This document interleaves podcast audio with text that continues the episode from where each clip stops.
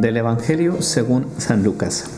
En aquel tiempo llegó Jesús a Nazaret, entró a la sinagoga y dijo al pueblo, Yo les aseguro que nadie es profeta en su tierra.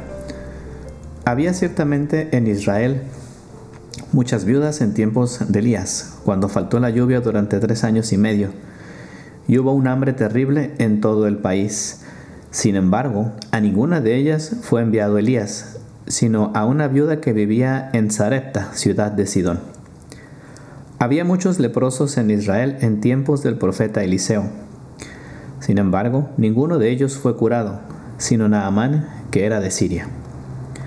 Al oír esto, todos los que estaban en la sinagoga se llenaron de ira, y levantándose lo sacaron de la ciudad y lo llevaron hasta un precipicio de la montaña sobre la que está construida la ciudad para despeñarlo. Pero él, pasando por en medio de ellos, se alejó de allí.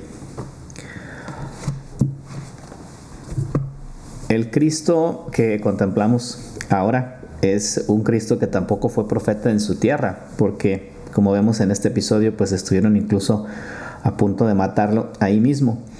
De alguna forma, pues es eh, también un modo de decirnos de Cristo que, que no todo se puede y cuánto es difícil evangelizar en el propio entorno o en el propio ambiente. Y justamente por eso Cristo al pueblo le pone este ejemplo de dos personas extranjeras que no pertenecen al pueblo judío, pero que son capaces de convertirse.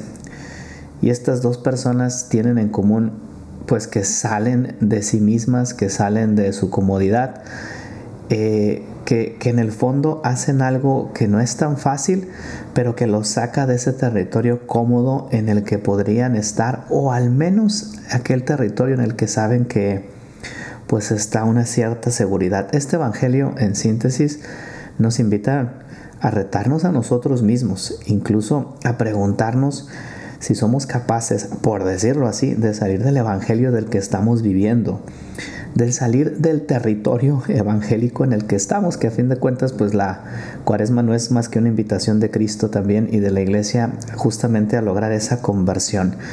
Cuando estaba pensando en este evangelio y en ese Cristo que que, pues a fin de cuentas tiene dificultades para mover el corazón de sus compatriotas que los conocen. Yo me hacía a mí mismo también esta pregunta, ¿cuánto me duele cuánto predica Cristo? Es decir, eh, ¿cuánto resuena en mi corazón?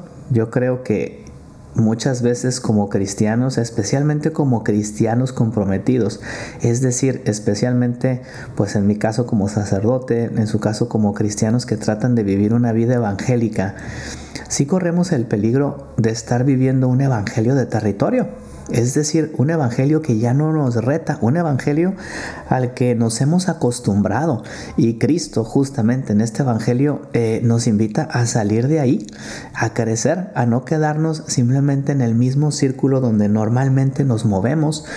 Y, corremos el peligro de acostumbrarnos. San Pablo tiene una frase en la carta a los filipenses que dice que debemos buscar nuestra salvación con temor y temblor. No está diciendo que debemos tener miedo de Dios, sino que nuestra salvación es algo importantísimo que tenemos que buscar eh, no digo que con una cierta preocupación, pero sí con interés y con el deseo de verdad de lograrla, que no nos podemos acostumbrar simplemente a que ya la tenemos ganada como si ya estuviera descartada. A fin de cuentas, eh, Cristo en este Evangelio nos invita a hacernos a su medida, no a hacer a Cristo a nuestra medida, sino nosotros a su medida. Y Cristo, aquí lo vemos en este Evangelio, pues es una persona exigente. Es una persona que con mucha mansedumbre, pues bueno, pasa por en medio de ellos, pero no renuncia a su mensaje, no renuncia a la verdad de lo que está predicando, no renuncia a, a decirnos qué es lo que nos conviene hacer y, y qué es a veces lo que no queremos escuchar. Muchas veces eh, queremos vivir una relación con Jesús eh, con una espiritualidad sensacionalista de sentimientos, de, de emociones, pero ese Cristo que nos invita a cargar la cruz y a seguirlo todos los días, es ese Cristo que, que, nos dice que fuera de las fronteras de nuestra comodidad es donde verdaderamente lo vamos a encontrar a Él, eh, a salir de nosotros mismos. Es ese Jesús el que nos presenta hoy el Evangelio, el que nos dice que no debemos tener miedo y a fin de cuentas nos invita a hacer como Naamán o a hacer como esa viuda de Sarepta, a arriesgarnos, arriesgarnos por el Evangelio, a arriesgarnos por Él y que en esta cuaresma eso se concrete en nuestra vida, que estás dispuesto a arriesgar, que has dejado, que ha cambiado en ti desde el miércoles de ceniza hasta ahora.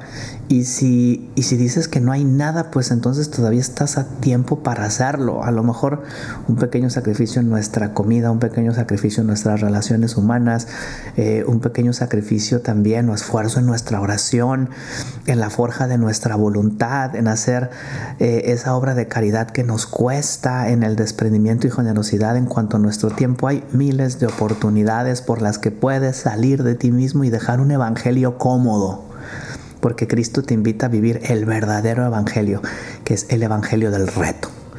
Así que, pues eh, que esta cuaresma siga siendo ese tiempo de conversión en el que salimos de nosotros mismos y en el que vamos hacia la plenitud de Cristo. Que Dios les bendiga, soy el Padre Banibaldo Díaz, les invito a compartir este podcast. ¿Qué haría Jesús?